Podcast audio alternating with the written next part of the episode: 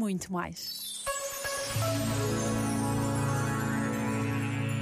Ainda são muitos os que desconhecem o que significa uma Jornada Mundial da Juventude. E é natural, porque nunca aconteceu nada que se possa comparar em Portugal.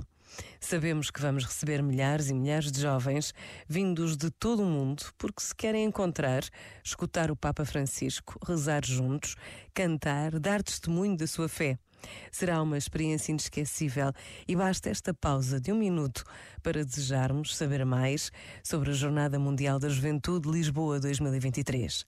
Pensa nisto e boa noite. Este momento está disponível em podcast no site e na app.